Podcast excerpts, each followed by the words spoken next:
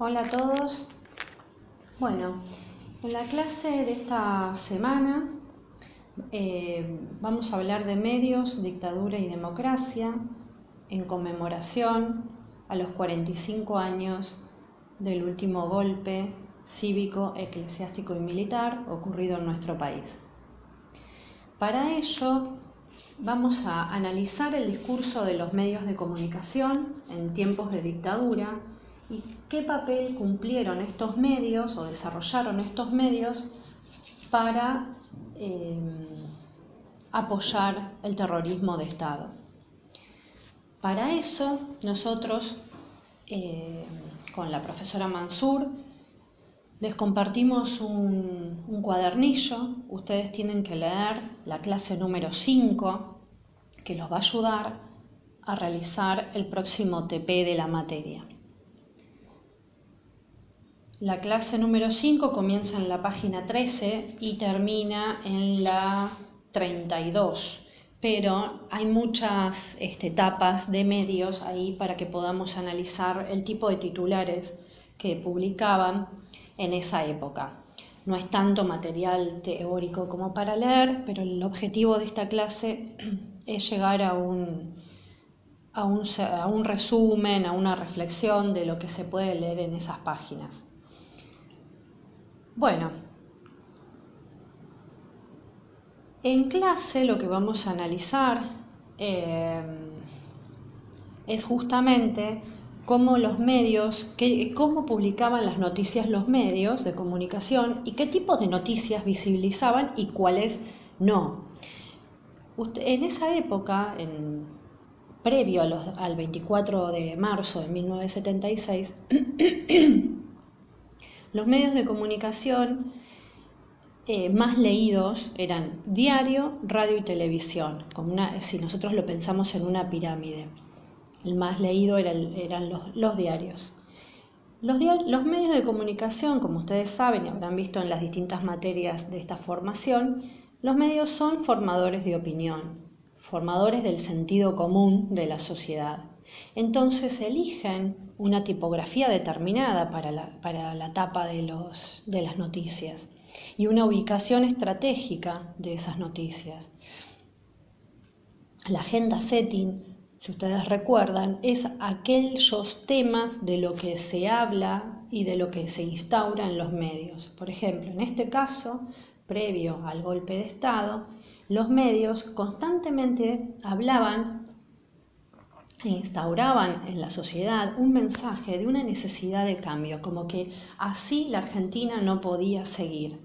Esa, ese mensaje se trató de, instaurar en la cabeza de los argentinos este, como una necesidad imperiosa de que algo sucediera para cambiar el rumbo de nuestro país.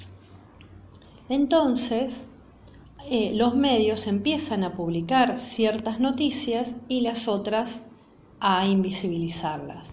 Bueno, al publicar una noticia y otra no, se esconden ciertos sucesos. Por ejemplo, nosotros en este apunte vamos a poder ver distintas tapas que dicen, no sé, un título dice Videl asume la presidencia. Mientras se visibiliza eso, como que está bien que alguien eh, de las Fuerzas Armadas, un militar, asuma, pero ¿cómo lo asume? ¿De una forma democrática o...?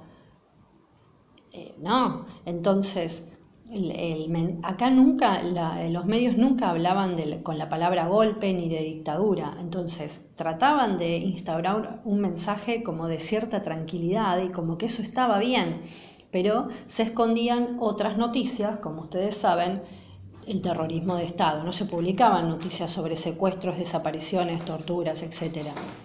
Persecuciones. Se buscó cierto consenso social para que se pudiera dar el golpe de Estado. Es decir, que los medios de comunicación tuvieron un rol importante para que este golpe de Estado se diera. No, es, este, no fue ajeno el papel de los medios en esa época pueden ver tapas que hablan, que titulan Nuevo gobierno o las Fuerzas Armadas asumen el poder como si hubiera sido elegido por el pueblo en un proceso democrático. Otro título dice, Estados Unidos reconoce a la Junta y otorga créditos eh, del Fondo Monetario Internacional. ¿Qué pasa? Los argentinos siempre vieron bien en ese entonces a Estados Unidos y el papel este, crediticio del fondo. Entonces decían, bueno, el sentido común que, en, esa época, ¿qué, ¿qué, opinaba por ahí el argentino común? Bueno, está bien, si Estados Unidos nos apoya, quiere decir que está bien lo que está sucediendo. O sea, siempre hubo un cierto consenso por parte, construido por parte de los medios y también hubo sectores de la sociedad que sí apoyaron, como ustedes saben, eh, el golpe. Bueno, entonces, las características de estos títulos y de las noticias que se publicaban en los medios eran en un lenguaje neutro, no usaban palabras como dictadura o golpe,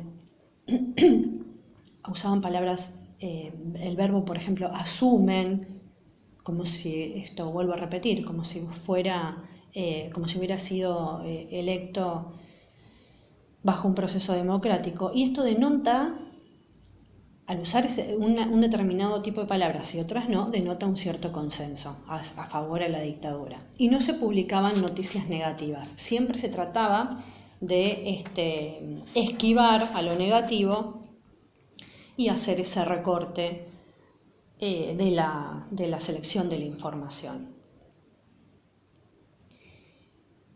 La información que se publicaba en ese entonces Alguna era censurada y omitida y otra tergiversada. ¿Esto qué quiere decir? La tergiversación es, como dar la noticia en un formato como light, lo que se dice vulgarmente la cocina de los medios. La noticia llega al medio y por ahí la, este, como quien dice dentro del medio de comunicación es, bueno, ablanda la información. Tenés que darla, pero de, un, eh, de una forma como más suave. Que esto también, eh, la censura y la omisión de la información en tiempos de dictadura fue corriente. Ustedes sabrán que toda la industria cultural se vio afectada. Por ejemplo, no se, se prohibieron libros, canciones, no sé, en radio determinadas, por ejemplo, no sé, canciones de Atahualpa Yupanqui o de Horacio Guaraní no se pasaban, entre otros, en un montón más. ¿Por qué? Porque decían que podía este, alentar el accionar subversivo. Entonces fue eh, duramente castigada la cultura. Pero, eh, gracias a...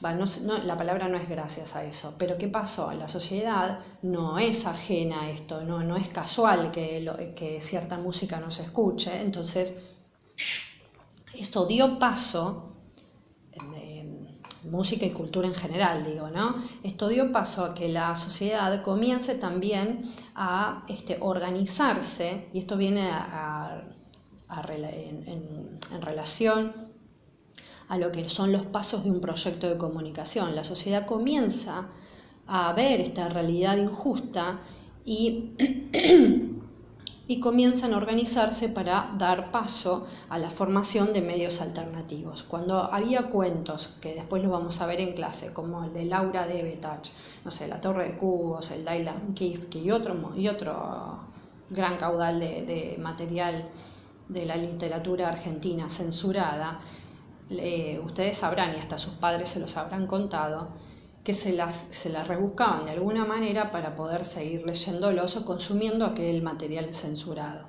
Y se pasaban el material de distintas formas. No sé, hay anécdotas de, hojas de libros que se pasaban en pedacitos, escondidos en paquetes de té eh, o de yerba, eh, en rollitos de, papel. Bueno, infinidad de... La gente se fue, digamos, eh, organizando y, pensando maneras alternativas para seguir consumiendo el material que le importaba, que le parecía eh, rico. Con respecto a la tergiversación, eso eh, es, o sea, la censura y omisión dio paso a la formación de medios alternativos de comunicación. En cuanto a los libros, lo que les conté, y después comenzaron a surgir medios contrahegemónicos. Y con respecto a la tergiversación de la información, esto que yo les hablo de la cocina de los medios, de dar la noticia pero un poco más light, eh, también pasó, por ejemplo, en el caso de Malvinas. las notas se publicaban, que esto es claramente tergiversar la información o por no decirla dar la vuelta, por no decir que la dieron vuelta por completo, porque fue eso lo que sucedió. El caso Malvinas, nosotros íbamos perdiendo la guerra y los titulares eran estamos ganando, vimos rendirse los ingleses, lucha y recuperación de las islas, son algunos de los títulos que le estoy leyendo del apunte. Euforia popular por la recuperación de las islas. Bueno, lo mismo pasó con el Mundial 78, que como ustedes también deben saber, se utilizó la noticia del, Mundial para tapar la atrocidad de la dictadura. Nosotros teníamos, sé, el Mundial el partido en River Plate y a metros, en la ex ESMA, estaban torturando gente en el mismo momento que se jugaba el partido. Entonces, se daba información sobre una cosa y se escondía otra. Por eso hablo y los medios construyen una realidad que es absolutamente subjetiva y eso se mantiene al día de hoy. Un medio es una empresa como cualquier otra entonces, representa determinados intereses y en esos intereses va a publicar o va a informar aquello que le es afín. En este caso, se publicaba información sobre el Mundial y se escondía la, información sobre, sobre lo que verdaderamente ocurría en nuestro país en el terrorismo de Estado. Entonces, nosotros esta semana estamos eh, celebrando la efeméride del 24 de marzo, que en realidad no estamos celebrando nada, sino estamos teniendo, vamos a tener un día de descanso en esta semana para hacer memoria, es el día de la memoria. Entonces, memoria, chicos, es leer y cuestionar a los medios. Tener memoria es ser críticos de los medios que consumo es informarme por un lado, informarme por otro y chequear y rechequear la información. Es analizar el discurso de los medios.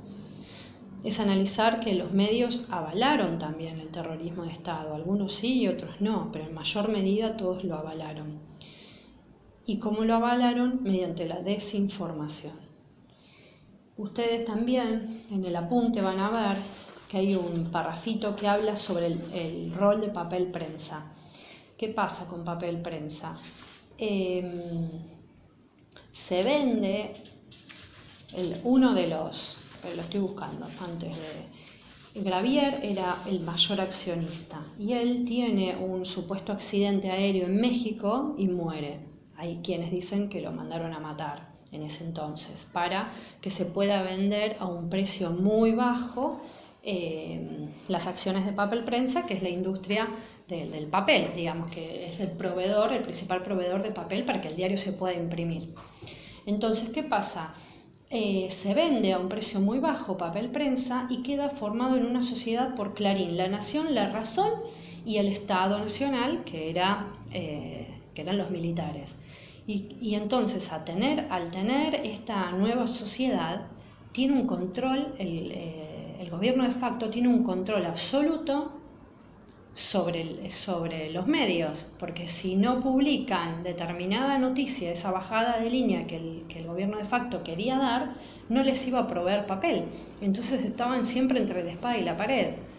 Entonces no es ajeno, por eso no es ajeno el tipo de etapas que, que estamos analizando. Entonces cuando adquiere, cuando se forma esta nueva sociedad con, la, con el con la compra de papel prensa, la dictadura pasa a controlar a todos los medios que formaban parte de este monopolio, porque de un lado tenía socios, pero del otro lado era el, era el único proveedor de los, para todos los medios gráficos. Entonces ahí Clarín dejó de ser uno de los diarios más leídos para ser el más leído de todos, porque era uno de los principales accionistas. Entonces se transforma en un monopolio y tiene absoluto control de lo que se publica y de las notas que van a que se sí, de lo que se publica, de lo que se va a decir. Y así se instaura en la sociedad este mensaje como necesario y a favor del golpe. Bueno, dicho todo esto, em, bueno, para cerrar, recordemos, eh, van a ver en todas las tapas que no se usa la palabra golpe, se habla de un nuevo gobierno que llega al poder y que asume, como si eso hubiera sido bajo un proceso democrático, como les decía anteriormente, y se instala como el statu quo, que es eso quiere decir que es un en un momento determinado, eh, un estado en un momento determinado. el mensaje es lo que está ocurriendo está bien y es necesario. Se publican comunicados siempre de la Junta como si fueran gacetillas de prensa, entonces los medios se terminan, terminan siendo voceros del poder de facto. Y se comunica la información como si fuera tranquilizadora, como que todo está sucediendo con normalidad y siempre noticias positivas. Bueno, para les dejo también en la página 32 un TP que lo que tienen que hacer es el mismo análisis que hicimos hoy, pero con los medios actuales sobre los 45 años del golpe cívico-militar. La idea es que analicen eh, la publicación de esta noticia en los medios nacionales e internacionales. Les dejo la consigna en Classroom y la fecha de entrega y demás. Un abrazo para todos.